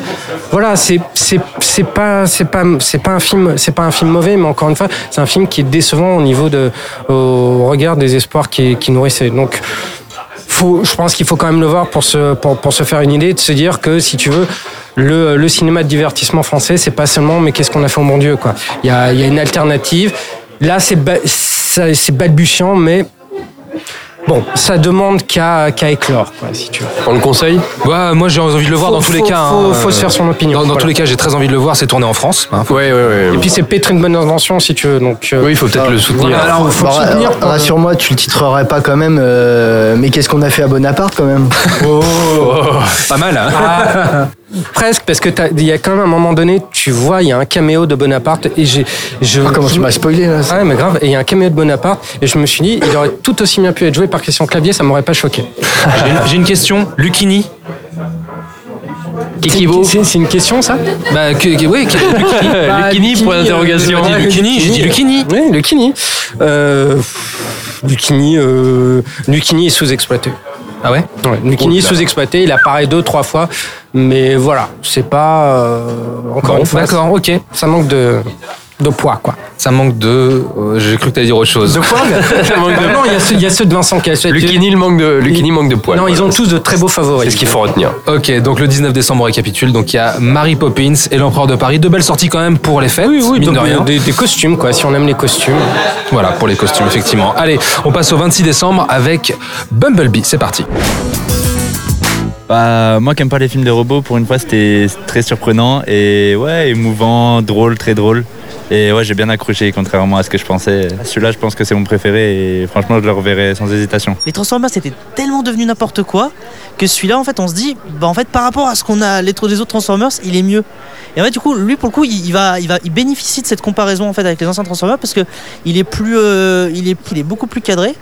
Et euh, du coup, c'est comme ça qu'on apprécie plus le film. Là, les combats se voient, on voit vraiment le- la, la mise en scène, on, on la voit. Donc, euh, non, non, Travis Knight a fait ce qu'on lui demandait, c'est-à-dire euh, un Transformers à échelle humaine et pour la famille. C'était bien. Beaucoup d'action, euh, une petite histoire d'amour, une famille déchirée, un peu de bagarre, on sauve le monde, des militaires, tout ça, tout ça quoi. L'actrice est euh, Hailey Stanfield, il me semble. C'est vraiment l'adolescente à laquelle on peut s'identifier, un peu esselée, et euh, voilà, qui trouve un, un ami. Enfin oui, je pense qu'on s'attache à elle et puis à sa famille, parce qu'elle a une histoire de, famille qui est assez euh, compliquée. Et donc, euh, c'est un film voilà, où on passe un bon moment, et je trouve que c'est très bien là pour cette... pour le, ce qui se passe en ce moment, de regarder ce genre de film. Euh, C'était super bien, c'est un film familial euh, dans la lignée des, euh, des Transformers. Euh, on n'est pas déçu, beaucoup d'humour et de l'action. Ouais, moi, je trouve au contraire que ça s'est recentré sur l'histoire au lieu de partir sur la mise en scène très, euh, très spectaculaire. Et du coup, on s'attache plus au personnage et c'est peut-être même plus intéressant. Familial, beaucoup d'humour, de l'action, on s'attache plus au personnage et c'est peut-être même le plus intéressant, c'est ce que vient de dire Nino à l'instant. Eh bien, j'étais une fois de plus, euh, comme Mary Poppins, j'étais parti pour abattre ce Bumblebee et je dois dire que je suis pas loin de penser la même chose que notre ami Nino. Euh, pour autant, pour autant, Petite réserve parce que je suis un défenseur de Michael Bay et le dynamisme que j'avais dans les tout premiers, on va dire le même le premier Transformers, m'a un petit peu manqué dans celui-ci. Néanmoins, néanmoins, je dois dire que c'est une euh, bonne surprise. Signé Travis Knight. Euh, Qu'est-ce que vous avez pensé de ce préquel de Transformers Parce que c'est un préquel. C'est une préquel ou un préquel d'ailleurs Je sais pas, je sais jamais. Un préquel. Un préquel. pense. Et euh, je confirme que tu voulais défoncer le film parce que moi, c'est moi qui l'ai vu en premier de parmi nous quatre. Et quand je suis, je suis arrivé, j'ai dit, hey, les mecs, c'est bien Bumblebee. Tu m'as fait, ouais, c'est ça. C'est vrai. Ouais. Parce qu'on n'a peu de pas l'habitude de t'entendre dire que parce t'aimes un film, hein. Oui, parce que non, mais surtout, je pense qu'on n'a pas l'habitude que je défende un Transformers. Euh, faut, non, euh, enfin, vous le savez tous autour de cette table. J'ai, enfin, c'est c'est très douloureux les trois premiers. Euh, j'ai, j'ai- Même le tout premier Ah oui, le, le tout premier, c'est pour moi, c'est enfin, c'est horrible. hein. C'est et je, je ne suis pas un anti Michael Bay, mais non, j'ai vraiment trouvé, moi, c'est- je suis vraiment pas un addict de la de la franchise. Il y a que le 4 qui a une à laquelle je, je trouve matière à défendre un peu. Ouais. Euh, Alors ça, alors ça c'est incroyable. Jamais cru entendre ça. alors c'est bon, moi tu sais quoi, je pose mes écouteurs et je me casse. Salut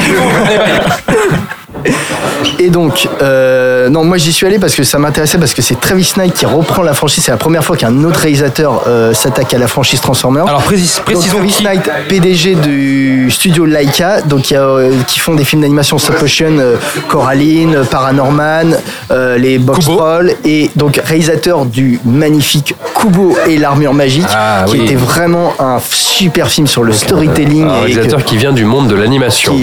C'est donc- important pour le film. Voilà, donc j'étais curieux parce que je me suis dit, mais attends, euh, le mec il a fait un premier film, donc génial, mais c'était un film d'animation stop motion. Là, il est sur un film, euh, bon, bon, il y a beaucoup d'animation dans le film puisqu'il y a beaucoup d'effets spéciaux. Et je me suis demandé, mais qu'est-ce que ça peut donner? Et donc, en fait, euh, c'est la première fois qu'on joue sur, euh, sur un ton différent, sur une, une échelle différente. Alors oui, euh, c'est pas un film où il va y avoir 45 minutes d'action à la fin. On est vraiment sur une échelle beaucoup plus réduite. Il y a trois Transformers dans le film, en gros, grosso modo, pendant tout le film.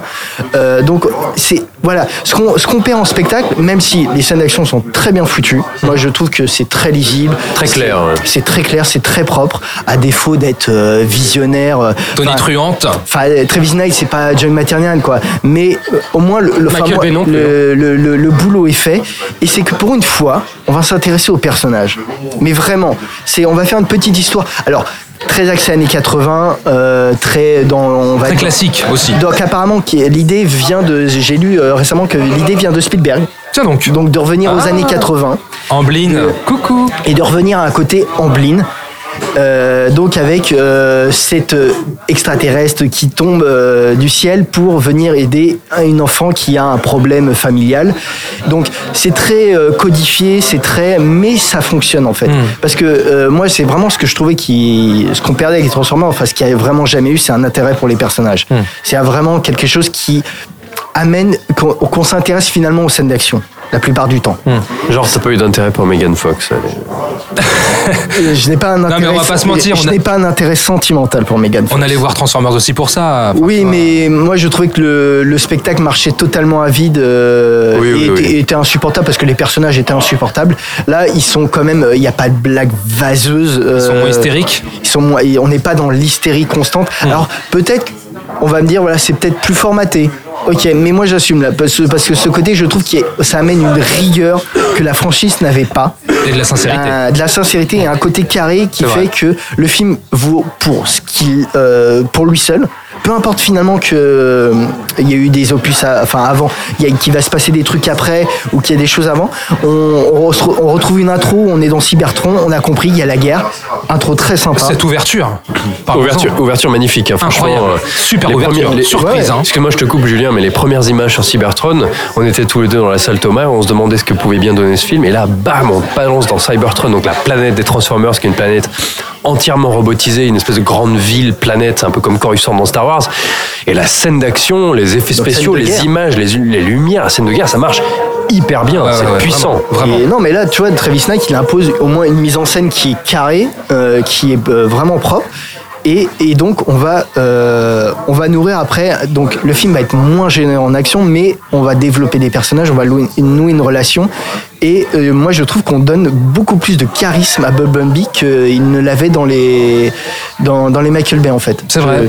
Il y a, il y, a, il y, a, il y a- il y a cette idée-là, effectivement. J'ai beaucoup, pensé euh, j'ai beaucoup pensé aussi au géant de fer. Dans, Géant de fer, bien sûr, qui, est- je pense qu'il y a une référence évidente. hein. Il, y a, il y a des scènes, euh, tu- c'est impossible de pas y penser. Donc le film est peut-être pas follement original, c'est peut-être pas le plus grand blockbuster qu'on ait vu euh, sur, euh, de tous les temps, mais euh, quand vu l'année assez pauvre qu'on a eu en blockbuster, moi franchement, je crois que je le mets dans ma liste des Mais blockbusters. si on veut mettre effectivement les gamins de 7-8 ans à Transformers, c'est euh, un très très Et bon puis film. moi, oui, moi je trouve que c'est une vraie bonne euh, porte d'entrée euh, pour l'univers où euh, même si on veut pas prolonger, c'est, je veux dire, voilà, si vous détestez Transformers, jetez quand même un coup d'œil dessus. Je pense qu'il y aurait peut-être surprise. Après, je juste, moi je termine après euh, juste sur ça. C'est juste, j'ai un petit bémol sur le film, c'est le côté un peu euh, name dropping années 80. Donc le film se passe dans les années 80 et on te fait référence tout le temps qu'on se passe dans les années 80. Je veux dire, il y a cinq références au Smith, il y a trois références à, ah ça y est, j'ai perdu.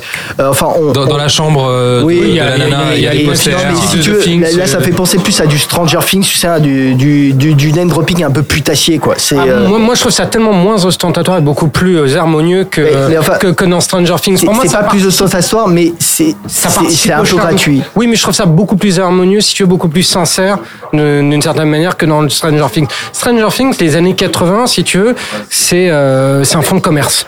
Tandis, Ouais, que là, ouais. tandis que là, on est dans un moteur, euh, dans un moteur narratif. C'est un décor. C'est moi, ça me paraît pas aberrant que ça se passe dans les années 80. Je trouve Non, ça mais totalement le- le problème n'est pas que le film se passe dans les années non, 80. non, mais même, mais même, les oui. Ça ça m'a pas tellement posé problème parce que justement, ça te pose le film dans, dans une époque. Et pourquoi une époque aussi c'est aussi c'est aussi des références. Sauf qu'on te les balance pas à la truelle on t'en balance pas 15 euh, 15 à la seconde moi j'ai trouvé ça beaucoup plus subtil que, que dans tous les tous ces autres films ou séries qui jouent sur cette nostalgie post 80 on veut nous faire croire que les années 80 c'était super non Euh, et si tu veux moi je trouve ça beaucoup plus euh, encore une fois beaucoup plus harmonieux et beaucoup plus sincère Non, mais je dis pas que ce c'est pas sincère. Je dis juste que c'est un, moi, c'est un petit défaut du film que je Ça m'a- trouve. ça m'a pas que, quand, euh, je veux dire, quand tu filmes, euh, tu filmes vraiment le, tu, tu composes ton cadre autour du poster The Thing trois fois. Je dis, Oh, c'est bon. vraiment minime. Non, mais, Euh. oui, non, mais bien sûr, c'est minime. Mais je dis juste, j'adore The Thing. Ouais, pour Julien, Julien, c'est important. non, voilà, c'est les détails comptent. Non, mais c'est juste que je veux dire, quand tu composes ton plan pour bien que le spectateur voit ce poster, c'est que euh, est- est-ce que l'important c'est qu'on voit le poster ou c'est la scène euh, en elle-même qui est importante? Voilà, c'est juste ça. oui mais une époque c'est aussi sa culture si tu veux Et Moi, je vais voir les films pour les posters, il y a que ça qui m'intéresse. Non, mais ouais. Non, mais un film, c'est- sa culture. Ta chambre. Mais c'est juste un détail, hein, moi, je- toi- en train de faire un débat sur le poster. Moi, j'aimerais bien savoir quand même Mais comment tu composais ta chambre quand t'étais gamin? Il y avait, il y avait Eh des posters, ça faisait partie de toi, de ton caractère, de ton univers. avant, c'était un fond, c'est que tu le vois ou que tu vois pas, ça n'a apporté. Maintenant, on cherche à axer ton regard sur ce poster, et ce qui fait que pour te rappeler, hey, c'est les Ouais, années mais 80. C'est beaucoup Voilà. moins si tu Ok. veux. Justement, moi, quand j'entendais parler du projet et du fait qu'il allait se situer dans les années 80, Non, il faudrait juste que tu nous dises ce que tu as pensé du film, Voilà. en fait, Ilan. Ah bah, écoute, Désormais. moi, moi j'ai aimé le film parce que je trouve que si tu veux, il était temps que Michael Bay euh, euh, bah, lâche les rênes de, de Transformers et, Hmm. et les file à quelqu'un d'autre parce que Transformers 5 c'était pas possible. Il est toujours Et dans le coin, hein, Michael Bay. Attention, oui, oui, les mais, producteurs. oui, hein, mais tu, sens, tu sentais bien Et Spielberg aussi, d'ailleurs. Que, que le cœur était plus, que, que la franchise arrivait plus, plus à se renouveler. Donc le fait que ce soit réapproprié par quelqu'un d'autre, je trouve ça très sain. Surtout un mec comme, euh, comme Travis Knight, qui a un regard très intéressant sur, sur, sur l'enfance et sur le rapport qu'on peut, qu'on peut avoir avec la famille, les totems, tout ça. Enfin, des tas de choses comme ça que, que moi, que moi j'aime beaucoup. Donc autant, si tu veux, de tous les films qu'on a, qu'on a évoqués, moi je trouve que, Bumblebee, c'est un très bon film de Noël. Parce que il, il s'adresse, il s'adresse avec, une Ah, vraie vrai. sincérité Ouais, à, à son public. Alors effectivement, tu vas pas avoir de sapin, tu vas pas avoir le cadre Noël, ça se passe pas en hiver, etc. C'est pas Mais- du Shane Black. Non, mais il y a, il y a, Zut. Euh, il y y y a cette espèce de, de candeur, si tu veux, somme toute enfantine entre guillemets, mais cette espèce de candeur d'innocence qui est retranscrite là, dans, dans ce film et qui moi m'a beaucoup plu, qui est sensible. C'est-à-dire que moi je serais père de famille et euh, je, je voudrais en- euh, emmener mes gosses voir un film au cinéma, aller à Noël, je les emmènerais voir Clairement. Bumblebee. Clairement. Donc, euh, donc voilà, donc moi j'ai j'ai- j'ai aimé, j'ai aimé ce, ce mélange d'in- d'innocence, d'action, etc. C'est à la fois enfant, enfantin sans, sans prendre, sans prendre sa, sa cible, c'est euh, son cœur de pour, pour, pour des imbéciles. Ça s'adresse aussi un peu à des, avec des, adultes parce que ça traite de sujets aussi qui peuvent être durs, comme la perte, le deuil, euh, les familles recomposées, tout ça. Et euh, non, moi ça m'a fait plaisir de voir ce film. C'est-à-dire que je suis ressorti avec un petit, un petit sourire béat, tout con, euh, tout couillon. Ça faisait longtemps que. T'avais envie d'aller t'acheter une petite figurine. Ben, exactement, et je crois que je l'ai, fait. hein. Je suis allé au, au jouet club du coin et, euh, ça faisait longtemps qu'un, qu'un Transformers ou qu'un film, en tout cas, m'avait pas, m'avait pas fait, m'avait pas fait cet effet. Donc euh, vraiment très, très bon divertissement, hautement recommandable. Pierre, à toi. Allez, euh, passons aux choses sérieuses. Oui. non, pardon. Non, je suis entièrement d'accord avec ce qui vient d'être dit. Euh, alors, je tiens juste à préciser qu'on l'a vu avec Thomas euh, à la projet presse, et puis nous, on a eu une figurine offerte, c'est tout. C'est. enfin, voilà. Oh putain, moi je l'ai pas eu moi. Ce podcast n'est pas sponsorisé par Hasbro. Voilà, je suis reparti avec un Bumblebee. Enfin, bon, bref, peu Ouais, importe. enfin bon, ça c'est un truc de nouveau riche, quoi. On est des influenceurs, les gars, attention. Donc je suis acheté. Voilà. Non, j'ai trouvé. Moi personnellement, je suis pas du Alors j'ai j'ai revu ma copie un petit peu sur Michael Bay, euh, mais je suis pas du tout fan de la franchise Transformers. Alors j'ai pas vu le 1 qui est sorti en 2007, euh, il me semble. Je l'ai pas vu depuis des années, d'ailleurs probablement depuis 2007. Donc j'en ai peu de souvenirs. Mais c'est vraiment une franchise que j'aime pas tellement. Ça m'intéresse pas des masses. Même quand j'étais gamin, le, le dessin animé me plaisait assez moyennement et j'avais pas de jouet Transformers. Simplement, ce que je veux dire sur ce film-là, c'est que premièrement, ça m'a vraiment plu, que Travis Knight, je trouve que son, son bagage du cinéma d'animation, il l'a su l'apporter, l'incorporer dans la franchise Transformers. Et on voit, c'est vraiment traduit à l'image, c'est-à-dire que ce personnage de Bumblebee, dans son animation, dans son attitude, dans sa pose, dans le poids, dans les expressions, il y a quelque chose de nettement supérieur à ce que faisait pour moi Michael Bay. Le personnage de Bumblebee, je trouve qu'autrefois, il avait une direction artistique et un design qui était globalement assez passable. Enfin, il n'y avait rien que je retenais particulièrement. Là, il a un visage très expressif, avec des yeux presque. Et d'ailleurs, la direction artistique, je trouve qu'elle a fait un pas en avant euh, vers quelque chose qui, moi, me plaît nettement plus. Et même si j'étais pas fan du dessin animé euh, ou des jouets, je trouve que là, ils ressemblent vraiment à des figurines. Ils ont, Ouais, ils ont- entre ils ont guillemets, repris le look des jouets des années 80. voilà, entre guillemets, simplifier le design de Michael Bay qui est très complexe, très mécanique. Très rutilant. Très rutilant pour aller quelque chose de vraiment, voilà, des figurines en, en action sur grand écran. Et je trouve que ça marche très bien. Il y a même dans cette scène sur Cybertron au tout début, un personnage avec des ailes. Donc un personnage de Decepticon, Decepticon pardon, c'est un personnage de méchant qui est beau, qui est vraiment beau. On dirait presque un robot d'animé japonais. Il est très très beau, ça fonctionne du feu de dieu. Ça j'ai vraiment euh, beaucoup euh, apprécié. Je trouve que bah, sur le personnage de Bumblebee, ça marche très très bien. Il y a plein de petits détails, la manière dont il secoue les mains, les pieds, dont il bouge les yeux. Tout ça, c'était pas présent pour moi dans les anciens films Transformers. Il lui donne de la vie, il lui donne du corps. Euh, ensuite, c'est un, un Travis Knight. Il vient du cinéma d'animation Laika, donc voilà des très beaux films d'animation stop motion qui sont généralement, même s'il y a plusieurs niveaux de lecture, destinés à un public assez jeune.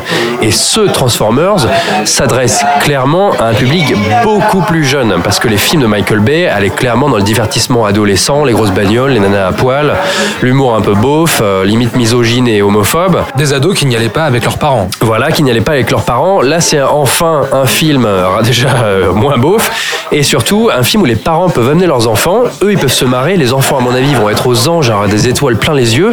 Et euh, tu comparais, tu sous-entendais qu'on pouvait voir un petit peu à la limite un petit côté E.T. dans ce Bumblebee qui arrive dans cette famille, cet extraterrestre venu sur Terre. Moi, j'ai vraiment vu Bumblebee comme R2D2. Non seulement il joue beaucoup sur les sons parce que Bumblebee est privé de la parole au tout début du film, parce que c'est un personnage qui, n'a pas de voix dans les, les Transformers, il s'exprime avec des extraits radio, des extraits télévisés. Là, il lui donne une voix, puis finalement il la perd. Et euh, du coup, on a ce personnage qui s'exprime par des sons, qui a ses lumières dans les yeux, euh, comme R2D2 qui bouge. Euh, on a aussi un passage où il projette un hologramme. Ouais, c'est ça, il renferme un message. Voilà, il, il contient un message de la résistance, exactement comme dans Star Wars. Donc je pense qu'il y a cette volonté de revenir à ce sentiment d'aventure. On va retourner dans Star Wars, on va retourner peut-être chez Spielberg, de donner ce souffle comme ça plus extraordinaire, extraordinaire, plus sain, euh, cette espèce de côté rêveur euh, qui manquait à Transformers et que du coup on ramène pour un public beaucoup plus jeune. Et là pour moi ça marche vraiment mieux. Alors sur le design, je trouve que les deux personnages de méchants, ces deux Decepticons qui sont sur Terre, sont peut-être un petit peu moins réussis. Ils sont pas aussi mémorables, mais ça marche quand même assez bien. Il y a des scènes d'action très très claires où vraiment on comprend tout ce qui se passe et c'est ce que je disais à Thomas. On était alors on en discutait. À la Oui, sortie- j'allais- voilà, on te lancer là-dessus, mais vas-y. on en discutait à la sortie de la salle. Euh, effectivement, peut-être que dans l'image, il y a moins de panache que chez Michael Bay. Il y a peut-être moins de personnalité. Peut-être qu'on reconnaît pas un style particulier, mais. Il y a moins de contre-plongée. Ces scènes d'action. Pardon, ces scènes d'action sont très claires et à chaque fois qu'on a un moment euh, comme ça euh, dramatique, de combat, etc., on est toujours dans une dans un décor différent dont on tire euh, parti à 100%. On se passe toujours, alors ça se passe dans la forêt, puis dans une décharge, puis Sur euh, les docks. puis sur les docks, etc. Du coup, il va toujours trouver ce qui peut faire mouche, euh, ce qu'on peut utiliser, une grue, euh, un camion, etc. Un peu à la Brad Bird, hein, finalement. Voilà, il tire parti son environnement, environnement qui est filmé pas en totale image de synthèse comme les derniers Transformers, mais dans des décors réels. Et il y a toujours une interaction entre les personnages humains et les personnages de robots qui sont en image de synthèse. Donc là-dessus, je trouve que c'est intelligent, mais il ne faut pas oublier, euh, pour moi, l'un des gros points noirs de ce film. Et, et pourtant, j'ai de la sympathie. J'ai de la sympathie pour ce comédien. Laisse-le finir. Mais John Cena, euh, que pour ici, j'imagine, Ouais, qui est un, fait- point- un, un des points du film. ouais. John Cena, il faut le dire, il n'est pas dans le même film. hein. Il joue, lui, euh, dans un nanar, alors que les autres comédiens jouent dans un chouette film d'animation, un chouette film il est pas d'aventure si présent que ça dans le film, je trouve. Il est pas si présent que ça, il joue quand même. euh, Non, mais il joue pas bien, hein. façon, John Cena, ça n'a jamais été un bon Voilà. acteur, excuse-moi. C'est- très, dans c'est The très Wall, gênant. Il avait un tout petit rôle, mais il était, il était dans The Wall de Doug Lineman. Oui, il, oui, oui. il était sympa. Alors, ce que je disais, ce que je t'avais dit, c'est qu'il fait bouffon. Mais en fait, Il fait un petit peu bouffon. Moi, moi ce que ce j'ai pu voir là, alors est-ce que c'est mon interprétation, j'en sais rien. Mais étant donné que c'est un film qui est beaucoup plus jeune public, c'est ça, voilà. John, à hauteur. John Cena, finalement, le réalisateur l'a mis à la hauteur de son très jeune public, ce qui fait qu'il représente, parce qu'au début c'est une espèce d'antagoniste, au final il représente pas un méchant très méchant, il fait pas très très peur, il désamorce un petit peu comme ça le, le- le Ouais. côté un peu effrayant parce qu'il joue un militaire très sérieux. Et du coup, on peut se dire que c'est peut-être ça le parti pris derrière. Mais effectivement, les gamins de 7-8 ans qui verront euh, cette espèce de colosse en train de faire des, euh, des têtes un peu bizarres et. euh, Après, je pense qu'il y a aussi une volonté de Travis Knight de s'inscrire clairement dans une autre dynamique que celle de Michael Bay.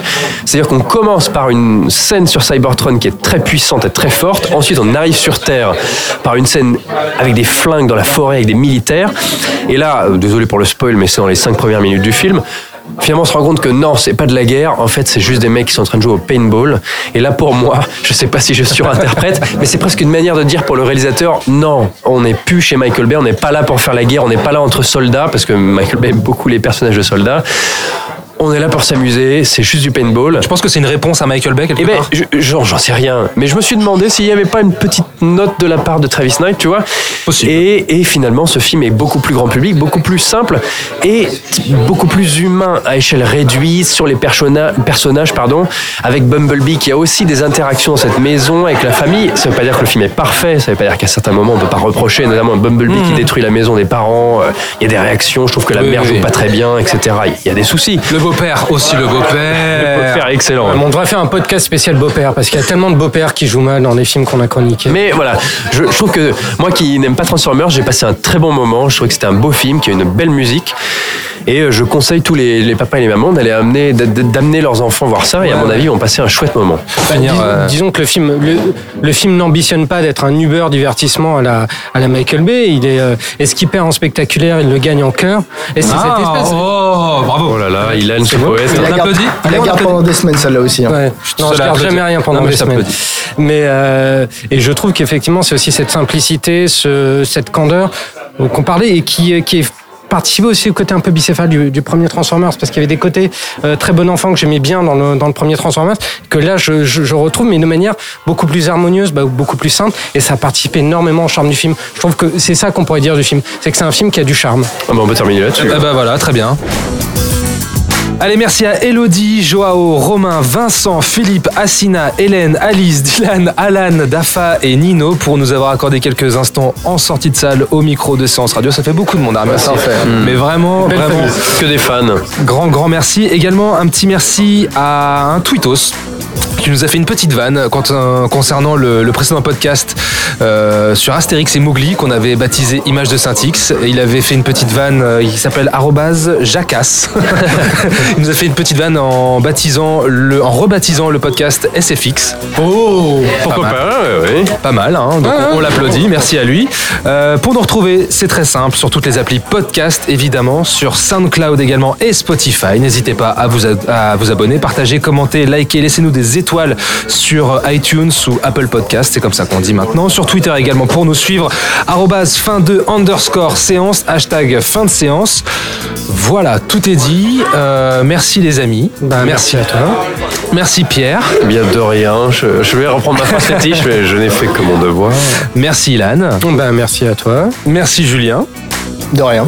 De, de rien. Julien dans la simplicité, simplicité, toujours. en Ouais. toute C'est modestie. efficace et direct, tu vois. Moi, je suis comme ça. Euh, on vous souhaite euh, de très bonnes fêtes. De bonnes fêtes, de bonnes vacances pour ceux qui ont la chance de partir en vacances, de bons repas de Noël, Ouais. si jamais vous fêtez ça, et de super cadeaux Et de bons films. et de bons films. Exactement, voilà, vous avez notre petit calendrier de l'avant, donc on vous accompagne jusqu'à cette fin décembre. N'hésitez pas, encore une fois, à venir discuter avec nous sur les réseaux sociaux. On est là, présent, il n'y a pas de problème. De nous envoyer de l'argent, Aussi, si vous avez envie, pour on a- Noël. Voilà, Nos étrennes. les podcasts du cœur C'est nos étrennes bien vues. Eh ben oui. Très bien. On vous fait de très très gros bisous. On vous dit à très vite, euh, évidemment. Euh, Non, c'est très bien. tout est dit hein à très bientôt. à bientôt Gros bisous. Salut. Bonne fête. Nous allons faire du bon travail ensemble. Yes. No. Ok.